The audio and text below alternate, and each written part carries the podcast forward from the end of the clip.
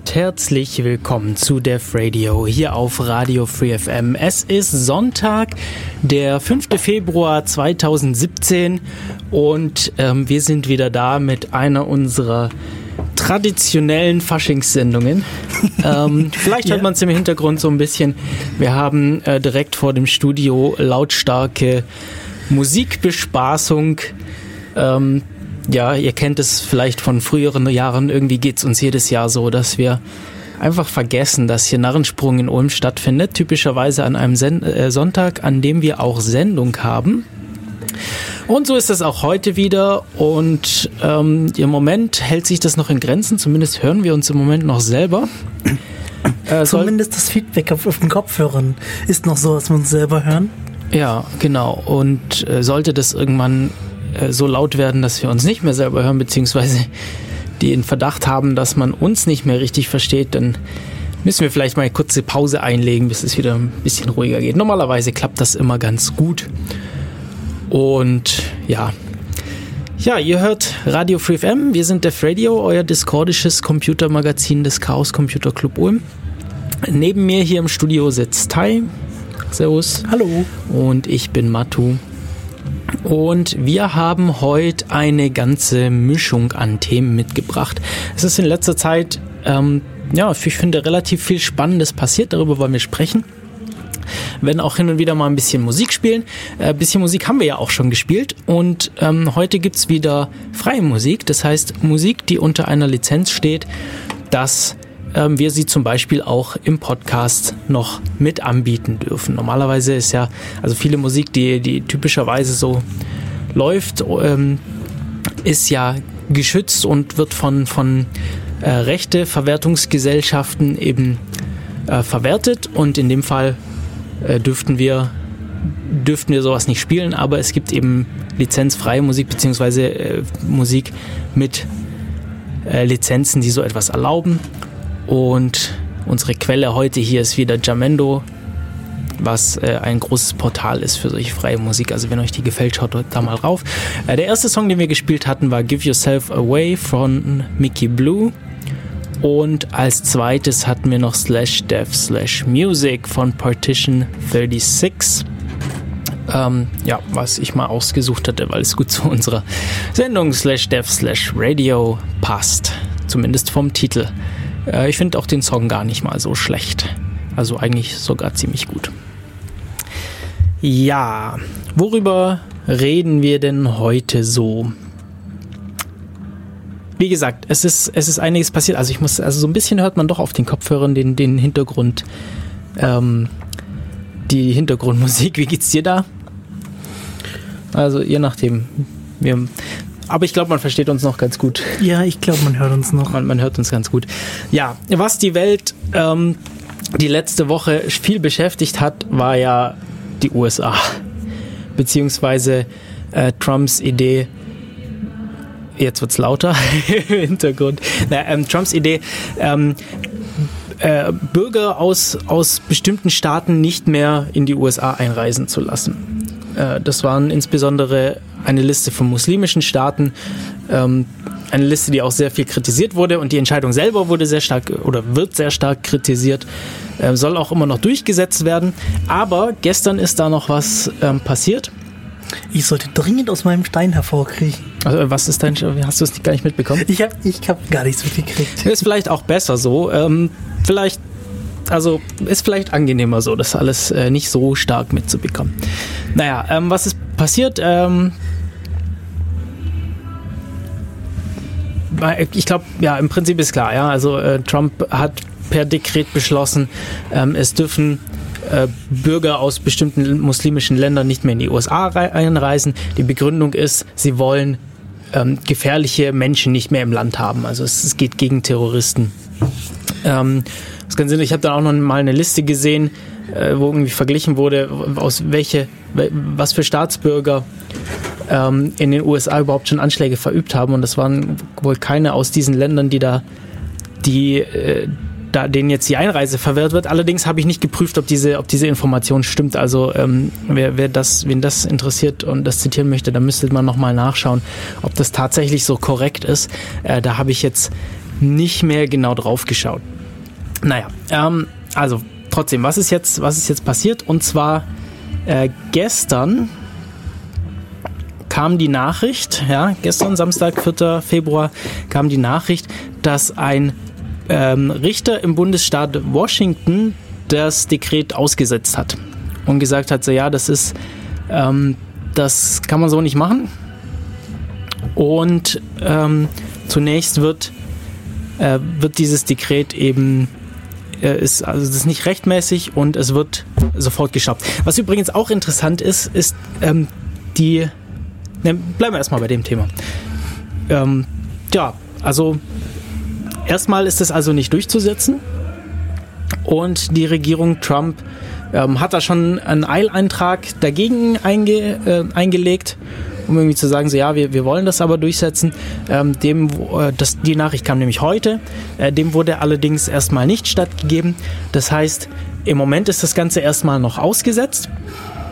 Und ähm, jetzt das, was für mich sehr, was ich sehr interessant finde an der Sache ist, wenn der Präsident der Vereinigten Staaten so ein Dekret erlässt, dann ist das sofort gültig.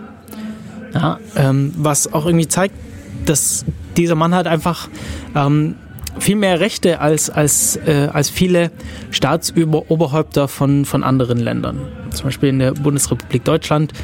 Irgendwie der Kanzler, die Kanzlerin äh, haben nicht einfach die Möglichkeit, solche weitreichenden Sachen einfach für sich zu beschließen und, und auch in so einer Geschwindigkeit durchzusetzen. Ja? Wenn ich mir vorstelle, wie, wie, wie sowas in Deutschland läuft, da dauert es, bis, bis irgendein Gesetz oder so, so eine Vorschrift ähm, durchgesetzt und in Kraft ist. Das letzte, was wir was hatten, ging das richtig in die Hose. Ähm, lassen wir das Thema. Worauf sprichst du an? Geschichte. Geschichte. Achso, äh, okay, also vor der Bundesrepublik. Ja. Okay. ja, genau. Ja, äh, auf jeden Fall ist das in den USA so. Ähm, das finde ich schon sehr bemerkenswert. Also das, das muss man sich einfach ja, im, im Kopf behalten, dass, dass da einfach ganz andere Voraussetzungen sind äh, als in anderen Teilen der Welt. Und ja, ich glaube, wir, wir, machen mal, wir machen mal die Mikroempfindlichkeit ein bisschen runter. Ja, ja, ich muss mich jetzt woanders hinsetzen und noch näher ans Mikrofon gehen. Und, und gehen näher ans Mikrofon, um den Hintergrund also, jetzt äh, sehe ich zwar meinen Bildschirm nicht mehr, aber... wir, wir versuchen, wir geben unser Bestes. Naja, ähm... Die werden da draußen ja immer lauter. Ja, das, ja gut. Die wachen auch langsam auf, ne? Jetzt ist 13 Uhr. Jetzt geht's so langsam los. Naja, wir haben es die letzten Jahre überlebt. Wir werden es auch jetzt wieder überleben. Wie gesagt, wenn es zu laut wird, machen wir ein bisschen öfter Musik und schauen, wie es so läuft. Gut. Na, irgendwie, irgendwie verpassen wir Fasching immer. Irgendwie beim, beim, beim CCC ist, ist Fasching nicht so das große Thema.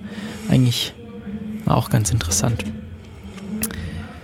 Ja, ja, so viel dazu. Also das ist Dekret, ähm, dass, dass äh, Leute aus bestimmten Ländern nicht mehr in die USA einreisen dürfen, ist jetzt ausgesetzt. Und ähm, es wurden wohl auch schon Leute ähm, festgehalten die, äh, an, den, an den Grenzen, die jetzt aber dann wohl einreisen durften, wenn ich das äh, so richtig verstanden habe.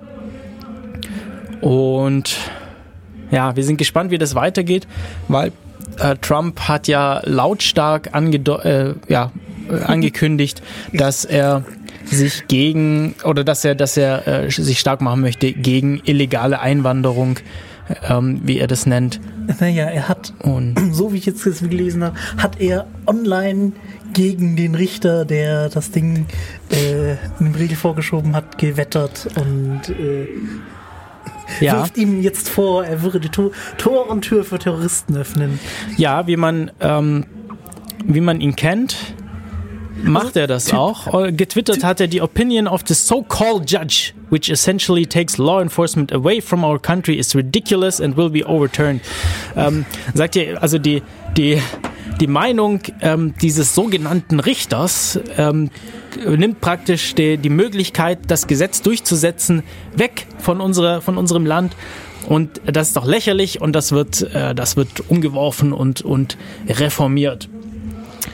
Ja, äh, ist auch spannend. Da fällt mir auch, also im, im Zusammenhang mit dem hier, als, als diese Sache rauskam, ja, dass ähm, Trumps Regierung, ich weiß auch gar nicht, wie stark er da selber dahinter steht und, und wie, wie seine Berater und, und seine ähm, und die anderen Leute, die da, er ist ja nicht alleine, ja, er, hat ja durchaus Leute, mit denen er sich bespricht, ähm, die da auch was zu sagen haben. Ich weiß nicht, wie, wie viel die damit zu tun haben. Naja, auf jeden Fall, ähm, als das Ganze rauskam, der hat sich ja sehr stark Widerstand äh, gebildet. Insbesondere auch von, von ähm, zum Beispiel einigen Senatoren aus, aus äh, anderen Bundesstaaten der USA. Und ähm, direkt darauf, ich glaube, es war eine Sprecherin das war, oder eine, ich weiß nicht mehr genau, aber jemand aus der, aus der äh, Trump-Regierung meinte dann so, ja, ähm, die, die Diplomaten sollen gefälligst äh, das Ganze unterstützen oder sie können gehen. Und das ist natürlich nicht so ganz, wie man sich eine Demokratie vorstellt. Ja, ganz schlimm. Ja, wir sind gespannt, Trump wie das weitergeht. Trump. Ja, ich, ich, ich habe, also ich bin, das, ich, es ist echt noch offen, wie das weitergeht, die Sache. Ja? Also entweder äh, die, die zwei Extreme wären ja eigentlich, äh, entweder er wird durch, durch Gesetze und Richter dann doch in seine Schranken gewiesen, so dass er, so dass er ein bisschen kuschen muss und einsehen muss, ähm, es gibt einen Rechtsstaat, er kann eben nicht tun und lassen, was er will. Ähm, Aber den will er ja Oder- umschmeißen. oder er wird, oder er wird es tatsächlich äh, schaffen, das langsam in diese Richtung zu bringen, dass er eben tun lassen kann, was er will. Und äh, in dem Fall mache ich mir echt Sorgen, was, äh, ob, ob nach seiner, ob überhaupt, ja, ob es überhaupt eine Zeit nach seiner Regierung noch geben wird, weil es könnte durchaus ganz schön eskalieren noch, so wie das jetzt sich anbahnt. Also ich habe ein paar Sachen auf der Beobachtungsliste, so an YouTube-Medien und das, was, wo sie sich am meisten Sorgen machen, ist, der Präsident äh, setzt ja ähm, die obersten Richter ein, also neue, wenn die alten ausscheiden. Ja, aber die werden ja auf Lebenszeit eingesetzt. Genau. Und dementsprechend er wird den Supreme Court für Jahrzehnte nach ihm noch formen. Das ist richtig. Also, äh, ähm, ich glaube, ein Richter hat er schon eingesetzt, soweit ich das mitbekommen Das- habe. Das weiß ich nicht. Ich weiß bloß, dass äh, irgendwie demnächst so fünf oder so oder mehr Leute in Ruhestand gehen von den, den aktuellen. Oh, das habe ich ähm, noch gar nicht mitbekommen. Also ich glaube, ich glaube, er hat schon jemanden neu eingesetzt. Ja, da bin ich jetzt nicht so wahnsinnig informiert. Also ähm, wen diese Themen im, im weiteren Detail noch interessieren, äh, dem, dem empfehle ich immer wieder gerne den Podcast Logbuch Netzpolitik, äh, wo das Ganze in, in, in Breite besprochen wird und auch vielleicht äh, ein bisschen, Entschuldigung, ich habe hier am Kabel gezogen, ähm, und vielleicht das Ganze auch ein bisschen ähm, fundierter als äh, wir das hier in unserer Freizeitsendung machen können, weil äh, Linus Neumann und Tim Pritloff beschäftigen sich da ein bisschen mehr, mehr mit und äh, haben vielleicht da noch ein bisschen mehr Informationen vorliegen, als wir das jetzt heute hier haben. Bleiben wir in den USA. Okay. Neues Thema. ähm, also Google hat in Philadelphia anscheinend eine, ein, ein Rechtsstreit verloren, vorerst verloren. Ähm, und sie sollen jetzt dem FBI Mails von anderen, also die auf ausländischen Servern, also US-ausländischen Servern, oder wie ist das richtige Wort? Also Server, die nicht in Amerika stehen, trotzdem rausgeben. Und es ist sehr ver verwunderlich, weil bis Microsoft hat auch ständig solche Klagen und die sind bisher immer durch. Ähm, die sind immer davon gekommen, dass sie es nicht rausgeben müssen. Google geht das natürlich in Berufung oder will in Berufung gehen. Und Hm, interessant. Heißt das, Google hat die schlechteren Anwälte? Oder? Das ist auch, also gerade das Justiz ist, also so Rechtsprechung ist ja auch sehr interessant. Da geht es ja auch viele so um Präzedenzfälle und so und da gibt es ja jetzt wohl einige schon. Ja. Und, und Google beschwert sich eben auch, dass ähm, ja, die, die Richter von solchen Präzedenzfällen eben abweichen. Und generell ist es eigentlich spannend, weil, ja, wie ist das denn? Also, Äh, Google ist natürlich eine Firma, die ist basiert in den USA. Also der, der ihr Firmensitz ist in den USA. Jetzt weiß ich aber nicht, ich vermute, dass sie genauso ähm, ja, Firmensitze in anderen Ländern betreiben. Ups. Wäre jetzt zumindest meine starke Vermutung. Und dann wäre es schon sehr spannend, ähm, dass da jetzt äh, ein Gericht beschließen kann, dass sie äh, ja Daten von diesen anderen Firmen oder von diesen Firmen, die eigentlich im Ausland äh, ansässig sind, wieder in die USA verfrachten müssen, um sie da vom, vom FBI untersuchen zu lassen. Äh, und, und da eben an die Ermittlungsbehörden preiszugeben. Das Ich finde es interessant, dass es trotzdem, dass es hochkocht, weil die haben schon, die in den USA haben sie schon mehrere Programme, mit dem sie, also Programme im Sinne von ja, Überwachungsprogramme. oder- Überwachungsprogramme, mit denen sie sozusagen äh, Nachrichten aus dem Netz fischen. Ja, gut. Es ist natürlich leichter zum, äh, es, man kann das natürlich machen, man kann natürlich den Internetverkehr abgreifen und so, aber es ist natürlich leichter zum ähm, Dienstanbieter zu gehen und sagen, gebt mir das Ganze mal schön aufbereitet. Also zum einen nicht verschlüsselt, Sie wollen ja reinschauen, äh, sonst müssten Sie erstmal selber die Verschlüsselung knacken. Äh, und zum anderen kriegst du dann natürlich nochmal mehr Meta-Informationen drüber, wenn du direkt zum Provider gehst. Würde ich jetzt mal so annehmen. Ja.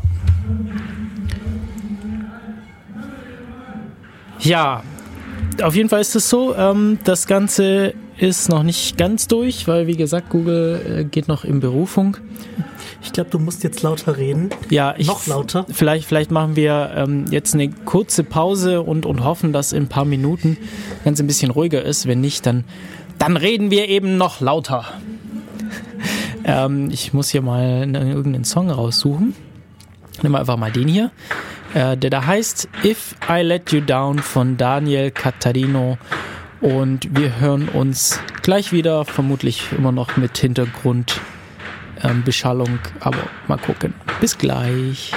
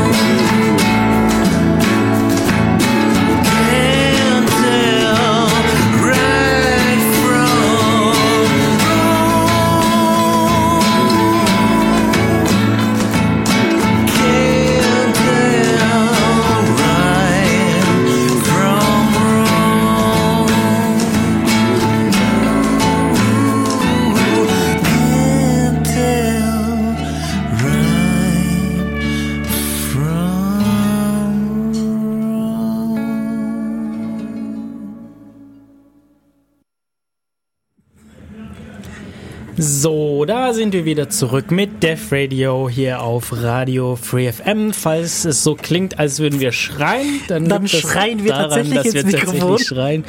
Ähm, den äh, Song, den ihr gerade gehört habt, ist auch wieder freie Musik, auch wieder von äh, Daniel Catarino und heißt Fools on Parade. Ähm, passt ganz gut. Fools, die Narren auf der Parade. Ähm, und genau das findet gerade vor unseren Fenstern statt. Der Song ist ein bisschen ruhiger als das, was hier gerade in Ulm auf dem Narrensprung stattfindet. Ähm, gerade geht's so ein bisschen, Okay, sie haben sich zwischenzeitlich wieder beruhigt, das ist gut. aber es wird mit Sicherheit wieder ein bisschen lauter im Hintergrund. Ähm, ja, wie gesagt, es ist Fasching in Ulm. Ähm, passiert es ist, jedes es Jahr. ist halt Fasching. Es ist halt Fasching. Genau. Äh, wir machen jetzt trotzdem weiter. Äh, wir waren schon, also wir springen heute thematisch so ein bisschen hin und her, aber wir waren bei, bei Trump und Trump hat ja äh, seine seine berühmte America First Rede ge, ge, gehalten.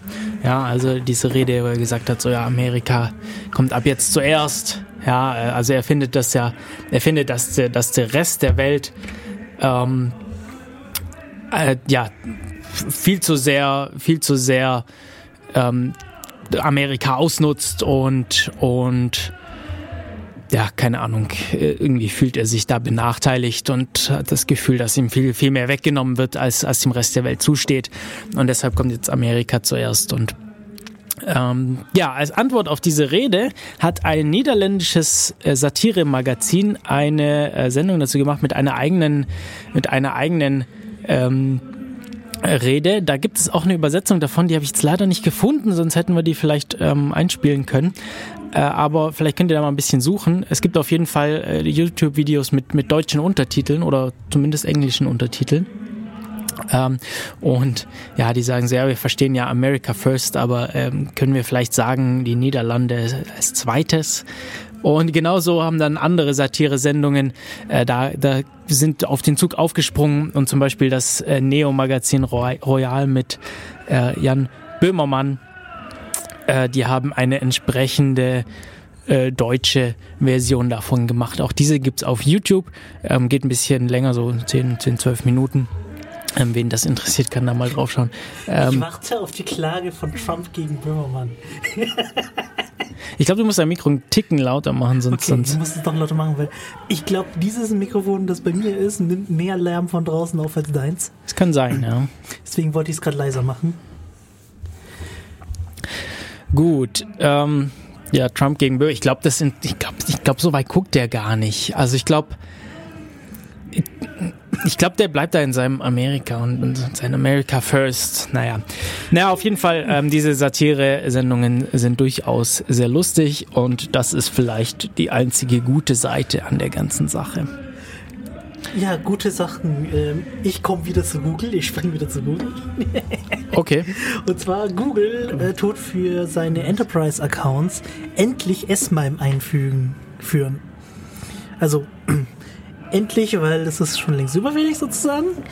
Ähm, und äh, dass sie es überhaupt einführen, ist toll. Und das ist halt dadurch toll, weil du dann S-MIME ist zwar nicht die, er- meine, meine erste Wahl, was für E-Mail-Verschlüsselung angeht. Also vielleicht Fangen müssen wir so kurz an, ne? erklären, was, ihm- was, was, was S-MIME Genau. ähm, ist.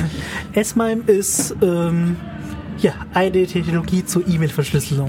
Genau, wir haben ja schon öfter vielleicht über, wir haben es bestimmt schon angesprochen, aber ähm, ja, es ist halt, es ist genau, es ist E-Mail-Verschlüsselung und es basiert auf, auf Zertifikaten, so ähnlich wie Webseiten auch verschlüsselt sind. Also wenn man im Web browst, Soweit ich weiß, sind es sogar die gleichen Root-Zertifikate. genau, es sind die gleichen Zertifikate. Ähm, und ja, wie funktioniert das? Wie funktioniert dieses Ding? Also wenn ich mich verschlüsselt auf eine Webseite äh, anmelden möchte, dann muss ich ja irgendwie sicherstellen, dass ich den richtigen Schlüssel habe, weil wenn mir jemand einen falschen Schlüssel unterjubelt, dann bringt mir das Ganze nichts, verschlüsselt zu kommunizieren, weil dann, dann sieht es für mich so aus, als würde ich mit jemand anderem kommunizieren, als ich das tatsächlich tue. Und das wäre natürlich schlecht bei vertraulichen Sachen. Und genauso ist das hier auch. Und ähm, ja, das, das ist eben so eine, eine äh, auf einer Public Key Infrastruktur basierte Lösung. Und das heißt immer, wir haben vertrauenswürdige Stellen, die signieren oder die, die ja, beglaubigen praktisch, dass dieser Schlüssel tatsächlich der Entität gehört, die sie behauptet zu sein. Also in dem Fall zum Beispiel ähm, Google oder wenn man E-Mails verschickt, eben die einzelnen Personen, die diese E-Mails verschickt. Äh, je nachdem. Genau. Genau. Und ähm, das an, die andere Version wäre zum Beispiel äh, Pretty Good Privacy mit, äh, also PGP, mit dem sogenannten Web of Trust, wo es keine so zentrale äh, vertrauenswürdige Stelle gibt, die das praktisch beglaubigt, diese Schlüssel, sondern man man, man, man tauscht mit den Leuten die Fingerabdrücke aus und, und ähm, baut dann so ein Netzwerk des Vertrauens auf, deshalb Web of Trust. Und man kann dann sagen, so ja, dieser Person vertraue ich. Wenn die den Schlüssel unterschrieben hat, dann glaube ich, dass es der richtige ist. Und so muss man nicht unbedingt jeden selber treffen, mit dem man E-Mails austauscht.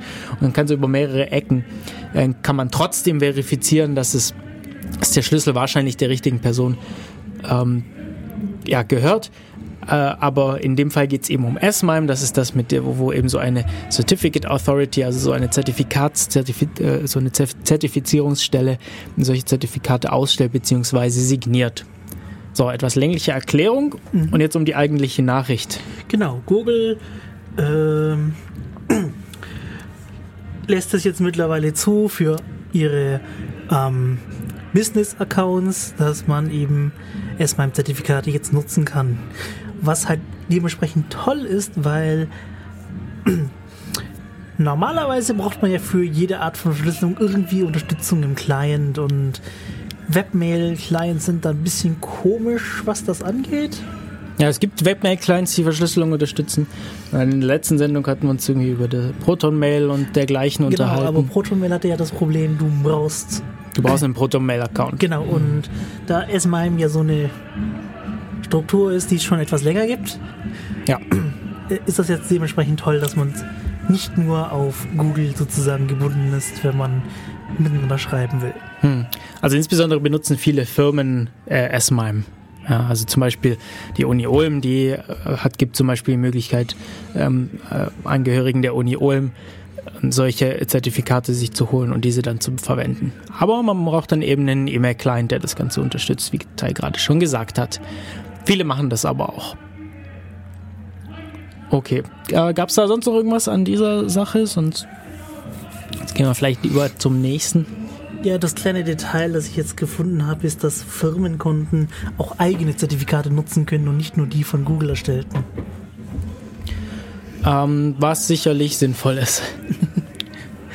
was sicherlich sinnvoll ist. Genau. Okay, ganz anderes Thema. Lego hat ein soziales Netzwerk entwickelt. Lego. Lego, ja. Und zwar für Kinder, also auch, auch insbesondere auch für jüngere Kinder.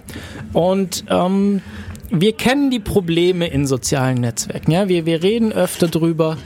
Ähm, Probleme wie Mobbing, falsche Nachrichten, Beleidigungen, äh, Stalking und so weiter und so fort. Und ähm, als ich das irgendwie zum ersten Mal gesehen habe, war ich erstmal ziemlich schockiert, weil wenn man, wenn man sich das Ganze in, in den Kopf ruft, dann kann man sich eigentlich, kommt man eigentlich zum Schluss, das kann eigentlich nur schief gehen.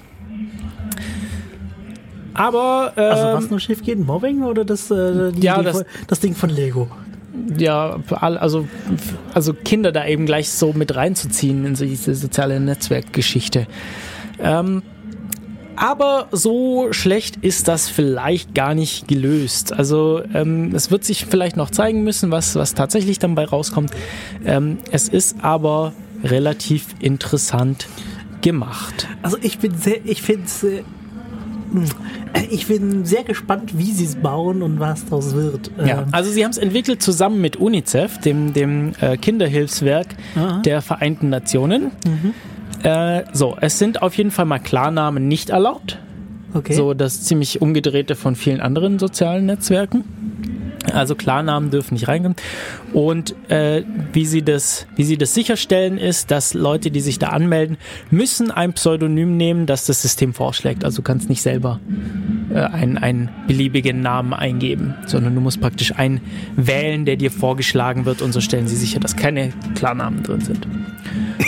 Ich warte auf die erste Tauschbörse für Namen. ja, es ist aber äh, schon mal ganz gut. So, okay. Bilder von Menschen sind nicht erlaubt. Okay, das kann man ja relativ gut rausfinden. Dazu, genau, dazu gibt es entsprechende ähm, ja, Filtermechanismen und Moderatoren, die sich darum kümmern, dass diese Regel auch eingehalten wird. Äh, erlaubt sind Bilder von Lego-Kreationen, also Fotos von irgendwelchen Lego-Sachen. Okay. Da ist jetzt natürlich wieder die Frage so, ja, ähm, sie schränken das auf Lego rein, ist es irgendwie so, so marktmäßig irgendwie Beeinflussung, aber gut, es ist vielleicht ein anderes Thema. Aber auf jeden Fall sind äh, Bilder von Menschen nicht erlaubt, was wahrscheinlich der, der, der wichtige Teil ist. Ich, äh, nein, ich sag jetzt lieber nichts. So, dann ähm, soziales Netzwerk lebt ja davon, dass man da Beiträge einsetzt, ja, dass man Sachen schreibt und äh, irgendwas macht, äh, Fotos postet, äh, irgendwas postet. Ähm, Ja. Beiträge von Lego selbst, also von dem Betreiber des, des äh, Netzwerkes, die können beliebig kommentiert werden mit Freitext. Die werden natürlich entsprechend äh, moderiert und, und überwacht. Ähm, andere Nutzer können auch Beiträge reinsetzen, also zum Beispiel eben diese Fotos von, von eigenen Lego-Kreationen und so weiter. Ähm, diese können von anderen Nutzern aber nicht mit Freitext kommentiert werden. Okay. Und die anderen Nutzer äh, können den nur mit, äh, mit Emojis und Stickern praktisch kommentieren. Okay, genau das wollte ich wissen. Ja. Genau das wollte ich wissen. Also, Ähm, was aber geht, ist Programmcode zu teilen, weil es gibt ja diese, diese verschiedenen Mindstorms, okay. Lego-Roboter-Sachen, genau, dieses Mindstorms und ich weiß nicht, ob es da vielleicht noch mehr gibt. haben die mittlerweile ihre Software einigermaßen repariert, dass man sie benutzen kann? Keine Ahnung. Auf jeden Fall kann man Code dafür teilen. Ähm, und künftig soll es auch möglich sein, Videos online zu stellen. Zum Beispiel, dem, äh, wenn man äh, Stop-Motion-Animationen mit irgendwas macht. Ich weiß nicht, ob sie da eine eigene Software für haben, äh, aber so ist das irgendwie gemacht. Ja, und das ist wohl nach, Nachfolger von den Messageboards von Lego, die jetzt wohl dann eingestellt werden sollen. Okay, ich bin ehrlich, ich habe das letzte Mal, als ich einen Mindstorm angefasst habe, war das an RCX. Das war so also die erste äh, Generation der Mindstorm-Reihe. Ja, gut. Das ist vielleicht ähm, schon eine Weile her und vielleicht schon ein bisschen überholt. Ähm, ein interessantes Detail dieses, dieses Netzwerk heißt übrigens Lego Live und ist nur mit einer iOS- bzw. Android-App äh, äh, ähm, erreichbar. Okay, Das ist. Ich weiß jetzt nicht, also ich habe mir überlegt, was die Gründe dafür sein könnten. Ich habe hier in dem Artikel jetzt keine Begründung dafür. es ist, es ist sozusagen eine relativ dumme Hürde, aber es soll eine Hürde darstellen, dass man da Bots baut. Ach so, hm, okay, okay, ja gut. Ja, das ist vielleicht ein Grund. Ähm, um sich einen Account anzulegen, braucht man übrigens die Erlaubnis eines Erziehungsberechtigten, wenn es natürlich Kinder sind. Ähm, wie das in der Praxis aussieht, weiß ich nicht, ich habe es nicht ausprobiert. Können wir mal draufklicken, aber ich, nachdem es keine ähm, Website gibt, sondern wahrscheinlich nur, ähm, Info. nur die Apps zum Downloaden. Ja, müß, müsste man sich genauer anschauen. Ja, ich weiß nicht, also. Das Also- ist, ja, es ist, ist jetzt keine Katastrophe auf den ersten Blick. Man kann sicherlich drüber diskutieren. also, die Kinder sind auf jeden Fall geschützt. Ob die es nutzen wollen, ist so eine andere Sache. Ja, gut, das, das ist ja wieder eine hab- andere Sache. Ich erinnere mich ein bisschen so wie äh, an das, was neulich in Final Fantasy XIV passiert ist. Also ich spiele Final Fantasy XIV. Ähm, da gab es Probleme im, im PvP mit Mobbing. Aha. Und dann haben sie im letzten Patch geändert, du darfst jetzt im 4, 4 gegen 4 PvP nicht mehr schreiben. Okay. Äh, du musst jetzt die vorgefertigten Emotes schreiben, benutzen. Und ähm, alle, die äh, The Feast, also genau diesen Modus von PvP gemacht haben, haben gesagt, sie haben keinen Bock mehr, das zu spielen, weil das, was es an Strategie gibt, geben die Emotes nicht, Emotes nicht her. Ja. Hm. Ja, gut. So Sachen passieren. Gibt's Google Plus eigentlich noch? Google Plus, Google Plus gibt's noch. Ich benutze es aber gar nicht. Und ähm, ach Moment. Ich glaube, mein Mikrofon bricht ab. Okay, also ich, ich höre dich im Moment ganz gut. Also, ähm, ja, ähm, ist mir nur gerade wieder eingefallen.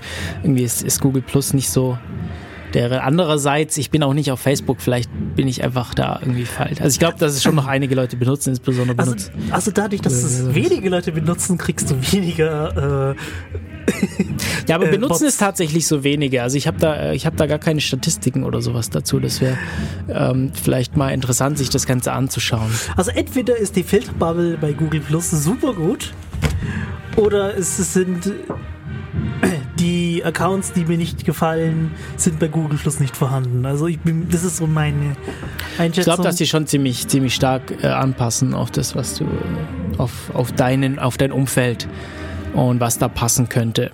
Also, aber ja, wie gesagt, habe ich überhaupt keine Informationen drüber, wie das irgendwie ist. Ähm, das müssen wir uns nochmal. Ich bin mir nicht sicher, ob die Linux-Kernel immer noch auf Google Plus abgestimmt werden. Also die, die Codenames. Wo war das so? Also ein Code- Codename, ich glaube 4.0, war Herder, I'm a Sheep. Ja, stimmt. Ähm, nein, das war eigentlich eher so ein Unfall. Also er hat, Linus Torvalds hat halt eine Testumfrage gemacht und gesagt, bitte wählt, äh, bitte füllt diese Umf- Umfrage nicht aus. Okay. Und eine halbe Million Leute haben äh, Herder, I'm a Sheep angeklickt. Ja, don't click on this button. Genau. Und später kam dann die richtige Abstimmung, ob wir jetzt äh, von 3. Punkt irgendwas auf 4.0 gehen sollen. Ja, nein. Und ähm, das waren, glaube ich, dann 7 Millionen dafür und. Nee, Quatsch. Ja, auf jeden Fall äh, war das halt ähm, eine. Ein geringere Proze eine geringere Abweichung von der Anzahl der Leute, die Herder ein Machine angeklickt haben, äh, Okay. ähm, waren dafür. Also er hat gesagt, er macht es jetzt mal auf 4.0, weil da wurde dafür gestimmt. Aber wenn man die Fehlerrate annimmt von Herder einmal Sheep, von dieser Abstimmung, dann war die Abstimmung eigentlich nichts aussagend. Na gut. Okay, nächstes Thema. Ich werfe ab. Ja, das ist ja, ich meine, heute, wie gesagt, heute springen wir ein bisschen von Thema zu Thema. Das ist äh, durchaus in Ordnung. Ähm, soll ich weitermachen? Ähm, ähm ja, also, mach mal. nächstes ich, Thema: ich, ich ähm, Drohnen sind ein großes Thema äh, und auch die Drohnenabwehr ist ein großes Thema in letzter Zeit. Also, Drohnen, ja, es, es hat irgendwann angefangen, so ähm, ja, 2000. 5, 6, 7, glaube ich, waren, ging das so langsam los mit den privaten Quadrocoptern, die da bezahlbar wurden und wo Leute dann angefangen haben, ja, äh, sich entsprechende kleine private Drohnen selber zu bauen. Und mittlerweile sind die so verbreitet, dass man in jedem Fotoladen eine äh, Fülle an solchen Fluggeräten ähm, angeboten bekommt.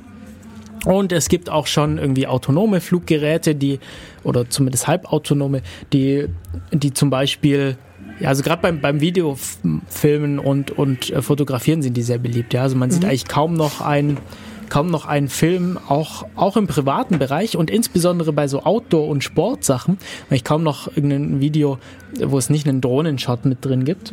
Also solche Shots sind ganz schon ganz cool und sehr eindrucksvoll und so, aber es gibt schon ein kleines Problem damit. Also mir fällt natürlich sofort wieder ein Urteil von in Deutschland vor ein paar Monaten ein, wo es darum geht, dass eine Nachbarin sich be beobachtet fühlt von, vom Nachbar, der eben die Drohne rumfliegen lassen hat.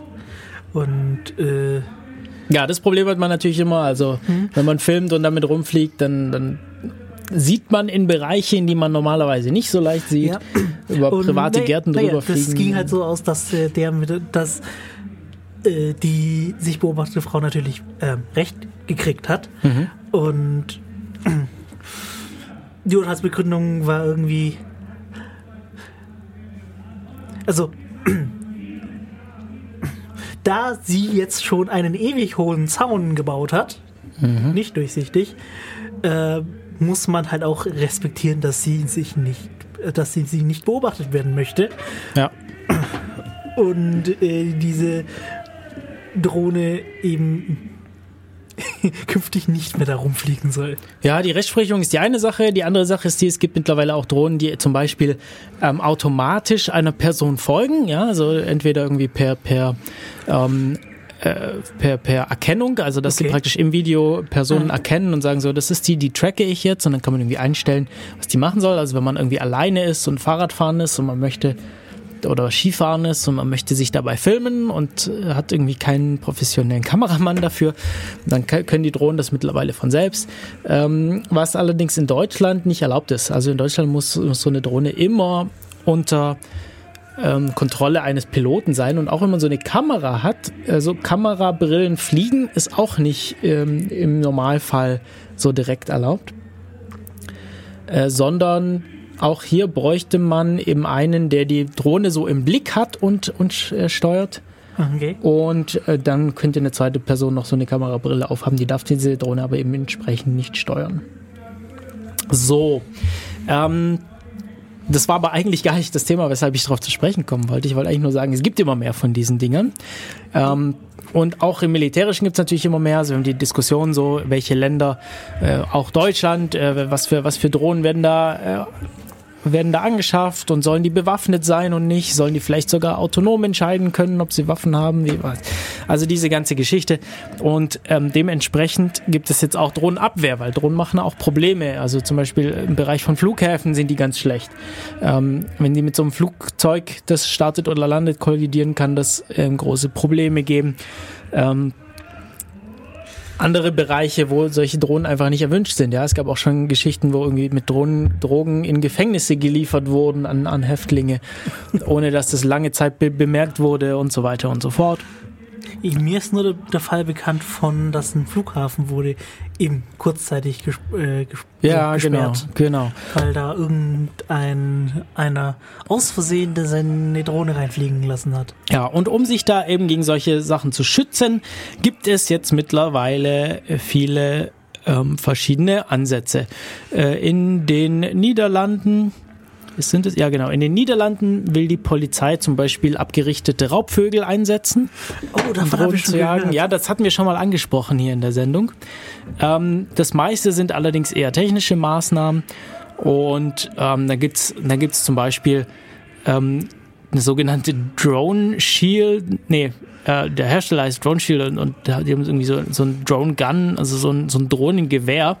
Und äh, was das macht, das jammt das äh, Steuersignal. Also das äh, praktisch das, das übertönt das Steuersignal der Drohne und übernimmt die damit und, und zwingt die mehr oder weniger zum Landen. Genauso, Okay. genauso gibt es welche, die dann versuchen, das GPS zu zerstören, um, um sie oder äh, zu, zu spoofen, um die Drohnen zur Landung zu zwingen. Und dann gibt es auch noch andere Sachen. Es gibt, gab Ansätze mit Lasern, um die in Brand zu setzen in, in Sekundenschnelle. Ähm, und ja, verschiedenste andere Sachen. Da gibt es jetzt eine, ähm, ein eher militärischer Anwendungszweck. Das ist so ein Container, den man da hinstellen und der, der schießt äh, Mikrowellenstrahlen und kann damit äh, mehrere sogar mehrere Drohnen gleichzeitig ausschalten und das geht Okay. sogar bei, bei Drohnen, die mehr als 110 Stundenkilometer an Geschwindigkeit haben. Oh, das ist neu. Ja, also das ist dann äh, eher so die, die High-End-Lösung. Ähm, was es aber auch gab, ähm, was diese Woche rauskam, äh, ein Forscher hat gezeigt, dass, dass Sensoren, Angriffe auf Sensoren im Internet of Things sehr problematisch sein können. Ja, also man, man IT-Security beschäftigt sich typischerweise eher so mit, mit Netzwerksicherheit und Sicherheit von, von Computersystemen. Ähm, oft außer, aus, außen vor gelassen sind da aber die Eingabe äh, wie zum Beispiel äh, ja, Videosensoren, Temperatursensoren, was da eben alles gibt, das eben jetzt viel, viel verbreiteter ist. Und hat eben gezeigt, ähm, ja, was, was da so für Probleme geben kann, indem man zum Beispiel solche Drohnen ähm, ja, mit, mit Lasern so stört, dass äh, äh, ja, sie funktionsunfähig werden. Auch sowas könnte man irgendwie zur Abwehr verwenden.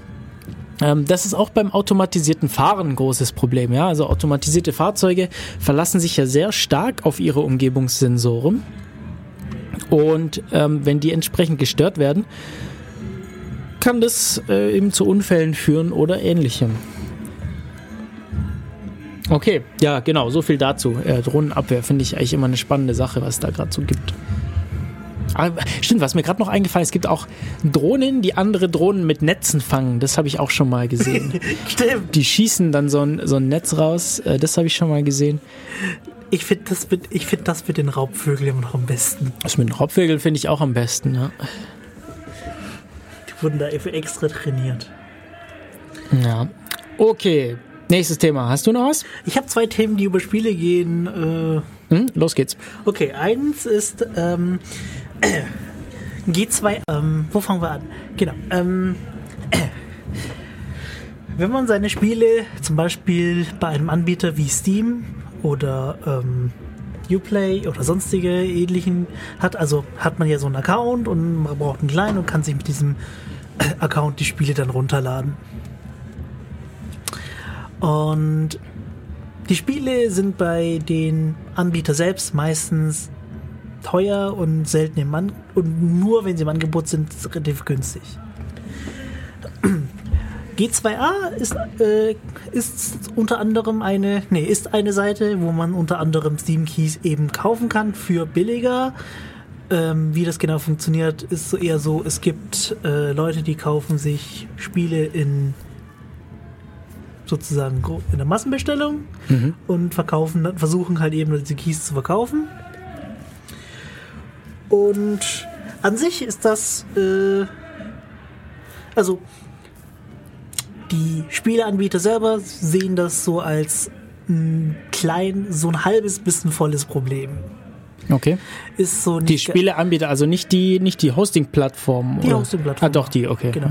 Also die, also die Spiel, also Steam zum Ja, Beispiel, okay. sieht es als so ein kleines Problem. Weil ähm, einerseits ähm, kann man eben diese Keys ein, kann man diese Keys einlösen, für, um sich ein Spiel zu holen. Und was öfters passiert ist, dass ähm, es Betrüger gibt, die, die sich eben eine Kreditkarte klauen, haufenweise Keys kaufen, die auf diesen Marktplatz schmeißen und der Kunde kann sich dagegen eigentlich gar nicht wehren. Hm.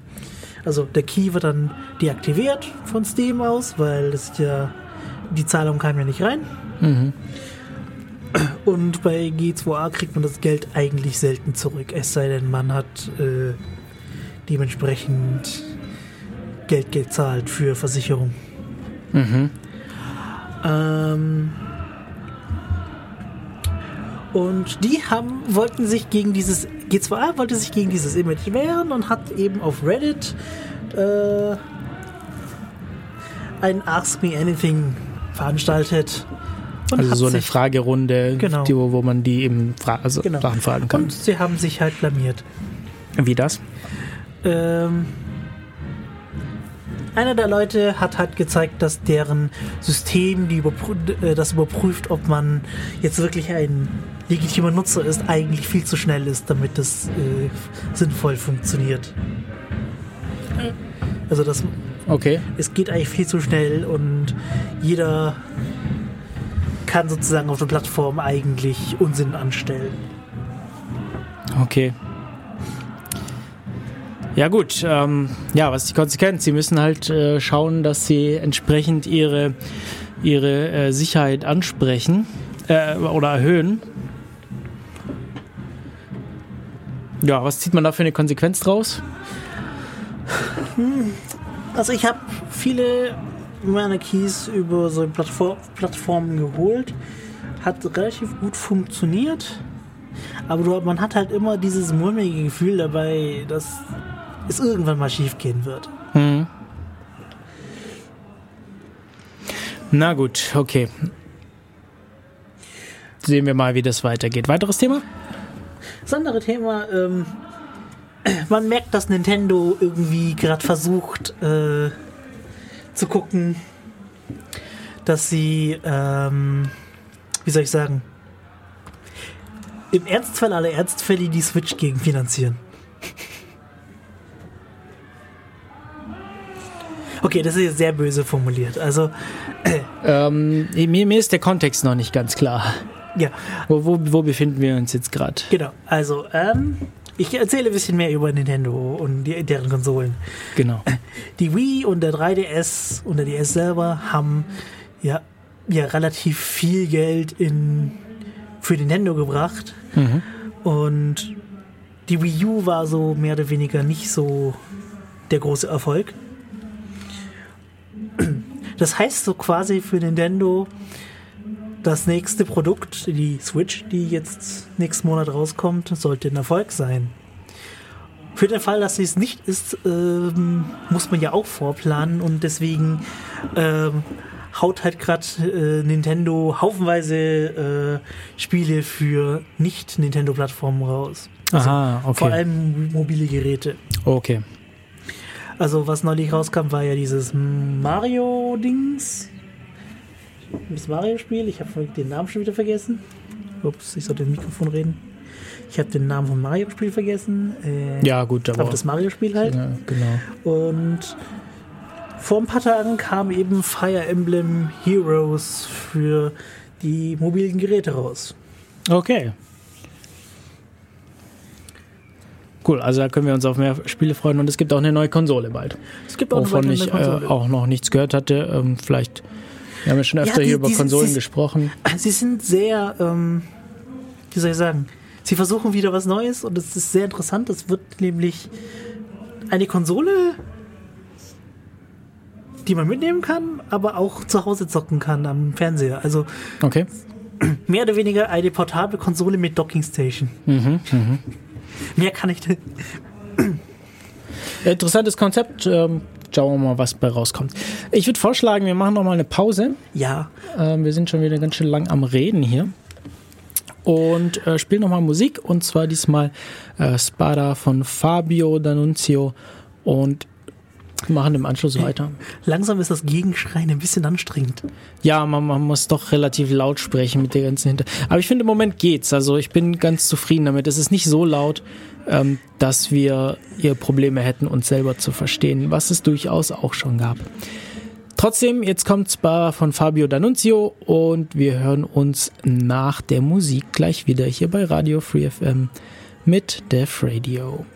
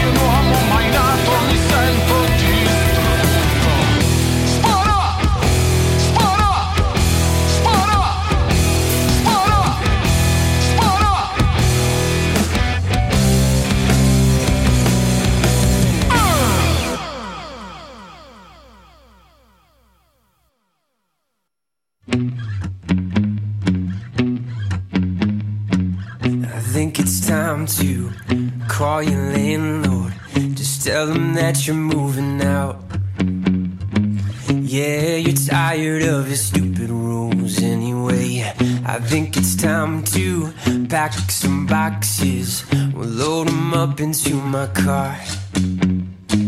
We'll leave your mattress by the road and drive away to my place. My place. Your place. Your place. A little hideaway. A little sweet escape. My place. My place. Your place.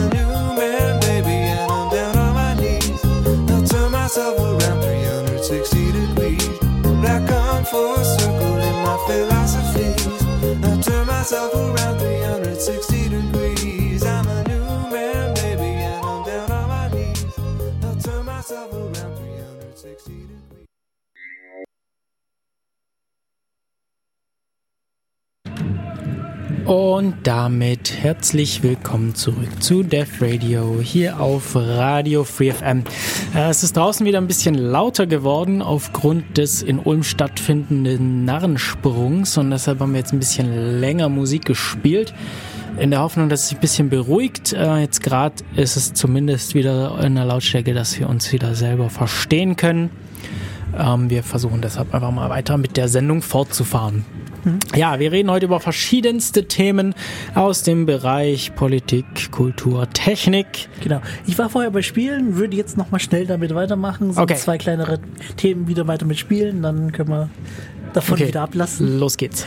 Ähm, ja, etwas weniger technikaffin, aber Duke Nukem 3D ist vorzeitig aus dem Index gestrichen worden. Ja, das habe ich auch gehört, ja. Also auf dem der Index der besonders jugendgefährdenden Spiele. Also das wür- würde nach 25 Jahren automatisch passieren. Da fallen sie automatisch raus, aber irgendjemand hat äh, einen Antrag gestellt und dem wurde stattgegeben. Okay. Also Nukem 3D wurde damals auf den Index gesetzt. Äh, Die Leute haben das damals gar nicht verstanden, wie so ein Spiel überhaupt auf den Index gesetzt werden kann, weil das war jetzt mehr lustig als äh, brutal, das Spiel. Okay, ist jetzt auf jeden Fall wieder runter. Genau. Gut, was ist das nächste Thema? Das nächste, ähm, von Resident Evil 7 wurde der Kopierschutz geknackt. Das Spiel ist erst vor ein paar Tage raus. Oh, okay. Genau. Und äh, der Kopierschutz wurde schon geknackt. Und, und zwar äh, haben sie diesen Kopierschutz von der Firma Devonuvo verwendet. Und deren Kopierschutz galt bisher relativ äh, sicher, also sicher genug, dass das ähm, also sicher genug heißt in dem Fall für den Spielehersteller, das erste halbe Jahr ist, ist gut. Okay, okay. Ähm, das heißt, sind dann jetzt auch andere Spiele davon oder andere Produkte davon betroffen? Die anderen bedruckt, äh, die anderen Dinger wurden tatsächlich äh, geknackt, ja. Aber das hat sich halt so lange hinausgezögert, dass es für den Spielehersteller Okay. selbst Nur für den war es jetzt problematisch, praktisch. Das war dann so, okay, wir haben unsere, das Spiel ist ausgebrannt, jetzt ist der Computer geknackt, ne, das ist uns jetzt egal.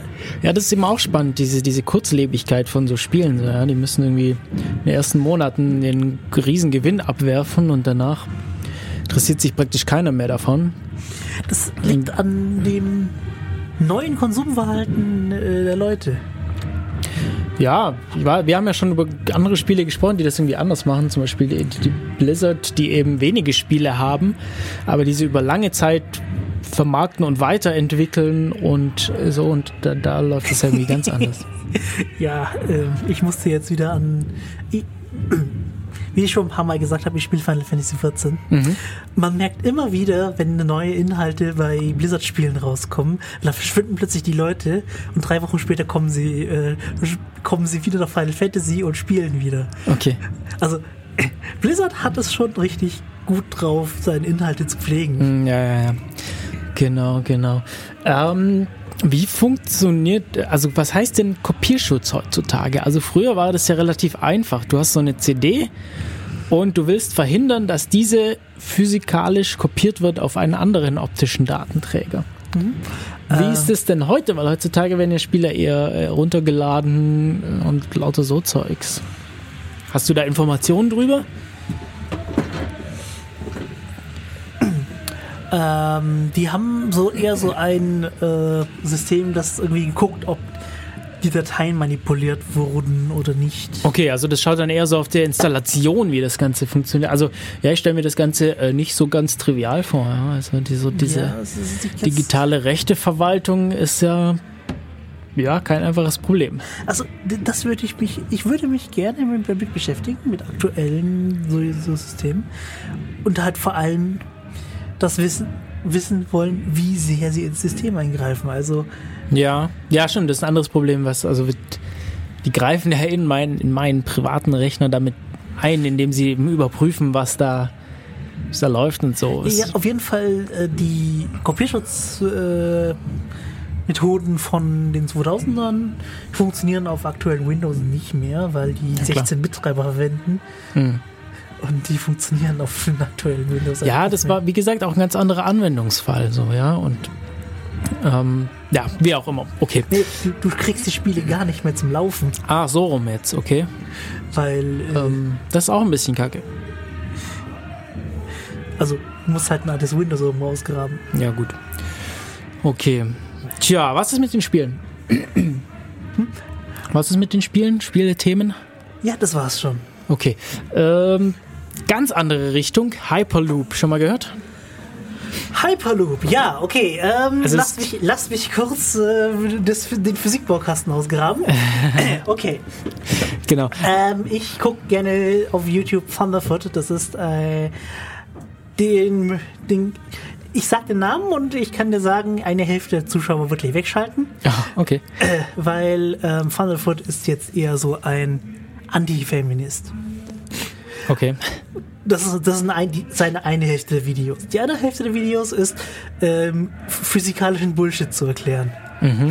Und Hyperloop ist eins davon. Also, ähm, deswegen weiß ich davon.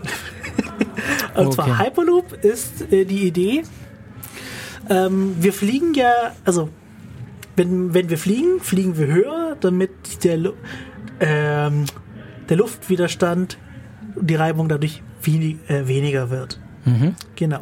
Die, Hype, ähm, die Idee von der Hyperloop, ähm, die Idee ist schon uralt, die gab es schon 1800 irgendwas. äh, wenn man es nachschaut, die hieß bloß damals nicht Hyperloop, wurde jetzt nur Hyperloop genannt, weil irgendjemand es unbedingt wahr machen möchte.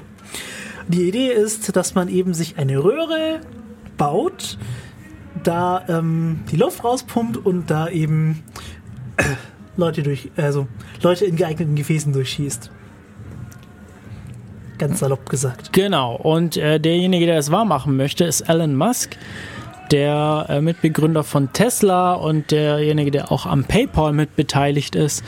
Und der hat einen Wettbewerb ausgeschrieben, äh, nämlich gesagt, so ja, er würde sowas gerne haben und machen. Er hat aber keine Zeit, sich selber drum zu kümmern oder für, äh, eigene Firmenressourcen dafür bereitzustellen. Und deshalb hat er einen Wettbewerb eben äh, ausgeschrieben. Und der hat jetzt stattgefunden, der erste. Und da haben sie in, ich glaube, Kalifornien, äh, hm, hm, hm, das habe ich jetzt hier, äh, auf jeden Fall irgendwann irgendwo in den USA. Ähm, Also den Prototypen wollten sie in Ah, Los, Kalifornien Los bauen. Angeles ist das hier, Los Angeles. Genau, also da gibt es eben so eine Hyperloop-Teststrecke ähm, in der Länge von 1250 Metern. 1000? 250 Meter, 1,2 1,2 Kilometer, nicht ganz eine Meile. 1,2 Kilometer. Mhm. Äh, typisch. Äh, lass, mich Also meine, Sie- lass mich meine Zahlen rechnen, ich komme gleich wieder. Also sie, sie wollten eine Meile machen, aber irgendwie ist es dann doch nicht ganz eine Meile geworden. Und ähm, genau, und dafür durf- durften sich eben so Teams qualifizieren. Die Qualifikation bestand irgendwie hauptsächlich aus äh, Sicherheitsanforderungen zum großen Teil.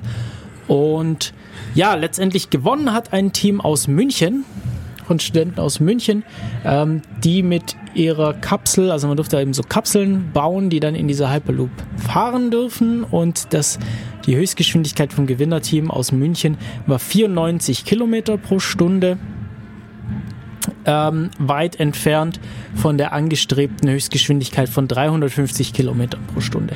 Also die Idee ist, ein sehr, sehr schnelles Transportsystem zu bauen. Genau, also seine, seine, seine Vision ist eigentlich ein sehr schnelles Transportsystem zu bauen, in 10 Minuten quer durch Kalifornien. Genau, von Los Angeles nach San Francisco, glaube ich, oder sowas. Genau. Und theoretisch, also es gibt äh, das White Paper, ähm, kann man sich auch besorgen dazu, dass er da mal zu, zu geschrieben hat. Also was machen Es die in der Hyperloop? Die, die, die, die machen da praktisch ein Vakuum, ja? Also die pumpen machen- Luft aus die dieser machen, Röhre. Das ist die äh, Idee. Die machen, die pumpen runter, runter auf, ich glaube, 1% oder ein Zehntel Prozent äh, Atmosphäre.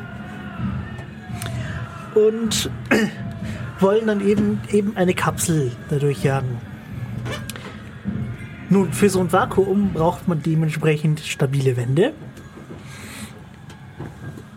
Und ähm, ich recycle jetzt haufenweise Daten von äh, Thunderfoot, ähm, der das nachgerechnet hat und auch nach äh, recherchiert hat, dass das einfach nicht funktionieren können. Also der, die Teststrecke benutzt irgendwie so Stahl, ein Zentimeter dick als Wände. Das, also, Okay, gut, aber das ist jetzt, ähm, ja, das, ich meine, das kann man sich anschauen, wenn man möchte. Ähm, ich meine, das sind jetzt auch keine blöden Leute, die da äh, dran teilnehmen an diesen Dingens und die werden sich da auch ihre Gedanken drüber gemacht haben. Äh, ich muss noch ganz kurz korrigieren, das Gewinnerteam war nicht unbedingt das aus München, das, äh, das Münchner Team war das schnellste, die größte Punktzahl bekamen aber wohl Niederländer. okay. Ähm, genau. Und äh, ich meine, für den ersten Test ist es jetzt auch nicht so schlecht, diese Geschwindigkeit. Äh, ich finde das spannend, ähm, wie das physikalisch jetzt ist. Ähm, wie gesagt, äh, das sind ja auch keine blöden Leute, die da dran sitzen. Ähm, ich bin gespannt. Also es gibt durchaus Kritik, wie du da, äh, wie du sagst. Ja. Also der, der größte Kritikpunkt ist die ähm, äh, Expansion von den Röhren. Das ist eine riesige Röhre, die, Alles klar. die sich ausdehnt. Und Stahl dehnt sich eben bei diesen Temperaturen in der Wüste bis zu 10% aus. okay. Das macht bei 1,2 Kilometern schon Okay, 120 also es Meter. ging um die, um die konkrete Strecke, die da geht- bewerkstelligt werden soll. Also es geht konkret Ja, okay. um die praktischen Probleme, die die Idee dann hat. okay. Weil die Idee an sich ist voll gut. Mhm. Nur die praktische Umsetzung, die stelle ich sehr, die stelle ich auch mit in Frage. Gut, aber äh, da werden sich dann eben Ingenieure dran setzen müssen, das entsprechend zu bewerkstelligen. Ähm, wir machen noch mal eine kurze Pause, bevor wir weitersprechen und hören uns gleich wieder hier bei Def Radio. Bis gleich. It starts with an itch and a tingle, and then it builds and expands. And suddenly, all at once, my legs won't let me stand. I scratch till my fingers go numb, but my skin never bleeds. A silent accomplice waits and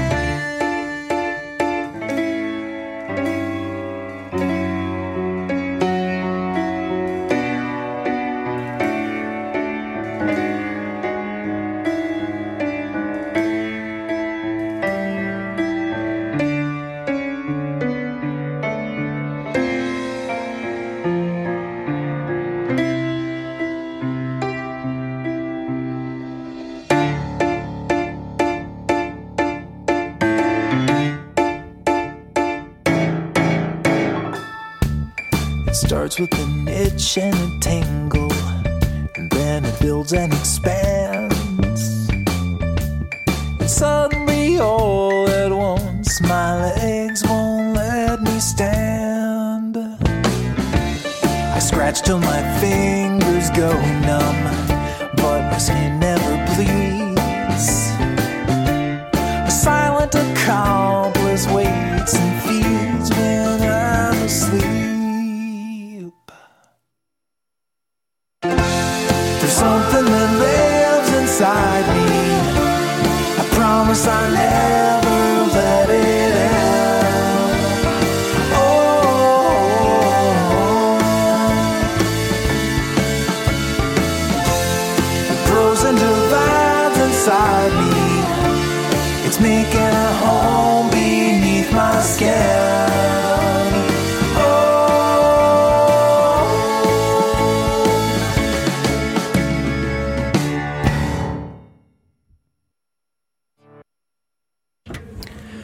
damit herzlich willkommen zurück hier bei Def Radio. Wir, ähm, ja, hier auf Radio Free FM. Ähm, immer noch mit Faschingsuntermalung im Hintergrund. Aber davon lassen wir uns nicht abbringen und wir machen hier weiter unsere Sendung. Heute mit verschiedensten Themen aus Technik, Kultur, Gesellschaft. Und äh, Privacy ist immer so ein großes Thema bei uns. Und da gab es jetzt eine Meldung von vor einigen Tagen, dass mh, die Metro-Tochter, die auch äh, Mediamarkt und Saturn irgendwie- oder der Mediamarkt und Saturn angehören, ähm, jetzt die Kundendaten mehr für Werbezwecke einsetzen möchte. Ja, also die wollen eben alles, was die so an Verkaufs- und Besucherdaten und äh, allem und, und, und Online-Seiten verwenden wollen, ähm, wollen sie jetzt entsprechend monetarisieren und ähm, ja, da Werbung entsprechend so schalten. Da ja, muss man irgendwie einfach nur so hinnehmen. Ja. Wir haben schon öfter diskutiert darüber, wie ist das mit, mit Werbung, mit Tracking von Leuten, was für Einfluss hat das auf die Privatsphäre und so weiter und so fort. Und ähm, hier gibt es eben jetzt die Meldung, äh, nehmen wir jetzt einfach mal so hin.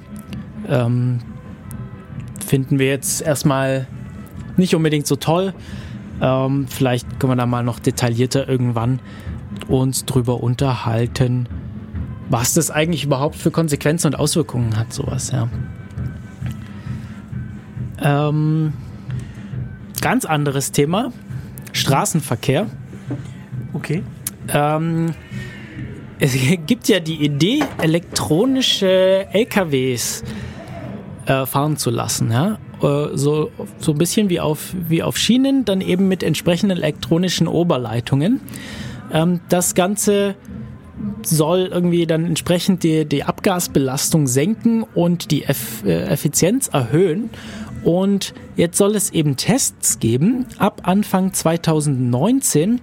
Ähm, LKW ähm, mit Oberleitungen in der Nähe von Lübeck und von Frankfurt am Main. Und dazu werden ähm, Autobahnabschnitte in Deutschland ab Anfang 2015 mit ähm, Strom eben ausgerüstet, beziehungsweise wird natürlich vorher schon angefangen, diese, diese Oberleitung zu bauen.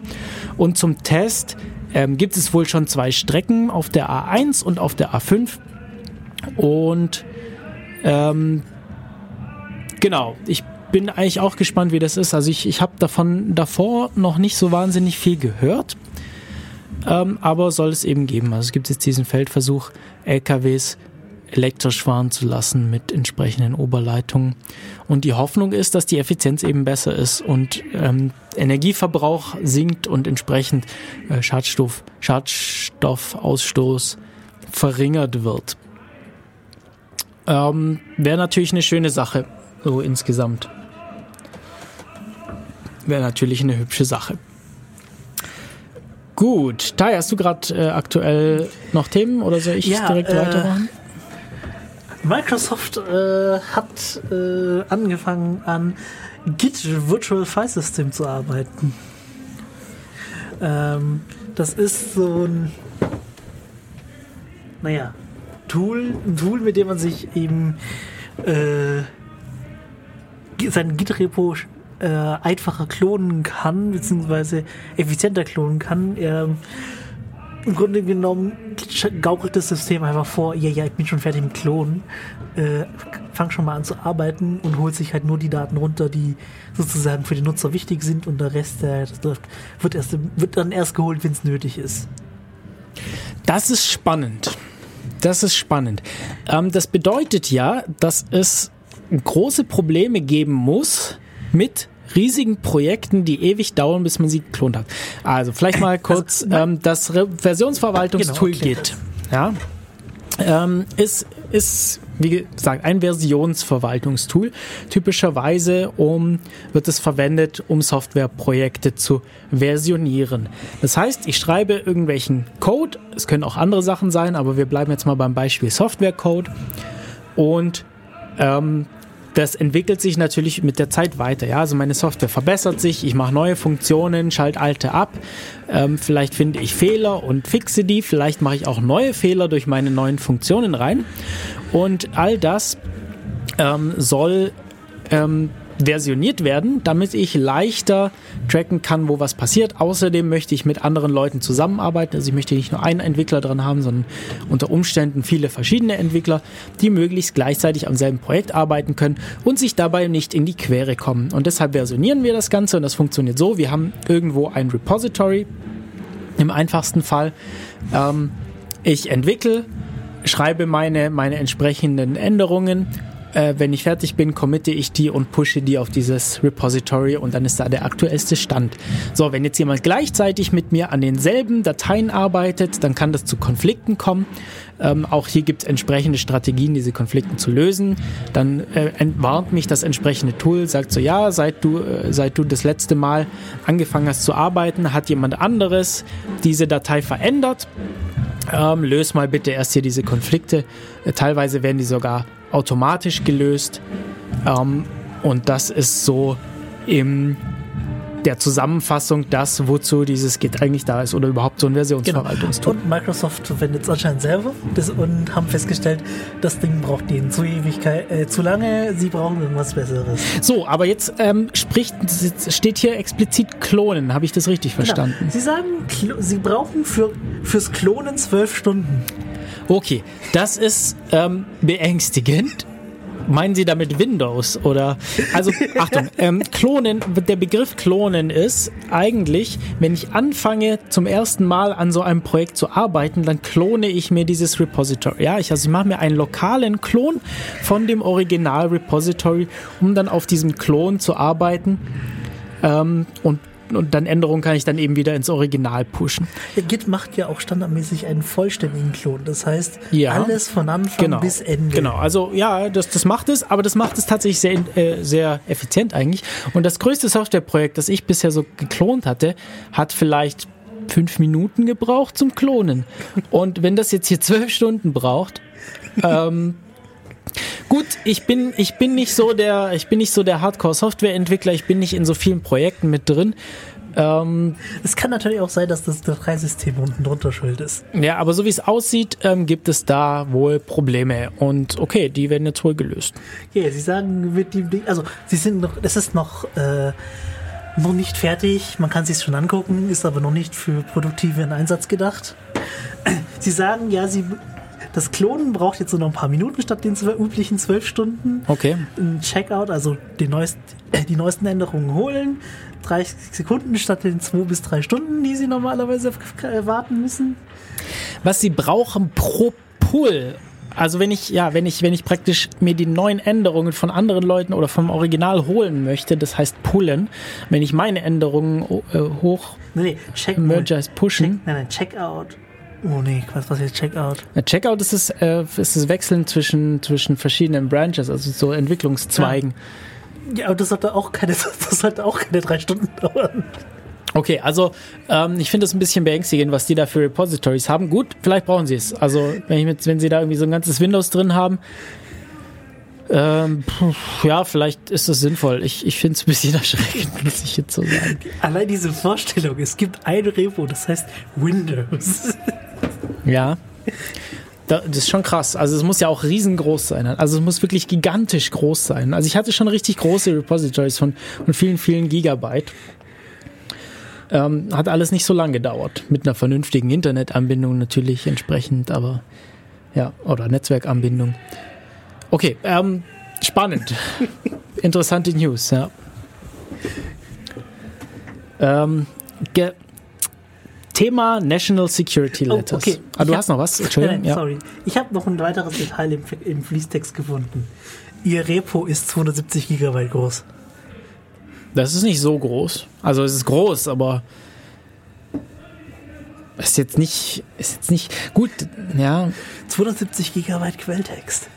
ja gut, da sind ja noch alle Änderungen mit drin. Ähm, da können vielleicht irgendwelche anderen Dateien. Ja, ja, okay, okay. Ähm, Wenn, ich, ich weiß nicht, ich kann mir trotzdem nicht vorstellen, 270 Gigabyte, dass das so lange dauert, das zu klonen. Vor allem, weil, weil Git eigentlich dafür schon so ein bisschen bekannt ist, dass es einigermaßen schnell geht. So hatte ich zumindest bisher so im Hinterkopf. Ähm, zumindest im Vergleich zu anderen Versionierungssoftware. Okay. Wie auch immer. Wie dem auch sei. Ja, Twitter. Twitter und National Security Letters. Ja, Twitter, wir haben schon mal drüber gesprochen. Äh, Twitter wurde vor einigen Jahren ähm, eigentlich sogar letztes Jahr und vorletztes Jahr, 2015, 2016, von dem FBI gezwungen, Kundendaten herauszugeben und ähm, also mit sogenannten National Security Letters. Und ähm, diese werden typischerweise von sogenannten Gag Orders begleitet, also der Auflage, dass sie die Öffentlichkeit und ihre Kunden nicht über diese Maßnahmen informieren dürfen. Und ähm, jetzt ist es soweit, oder jetzt war es soweit, äh, die Meldung ist schon ein bisschen länger her, vom, vom 27. Januar, dass ähm, sie dies, dass sie die Kunden über die entsprechenden National Security Letters informieren dürfen und als auch in der Öffentlichkeit darüber äh, reden dürfen.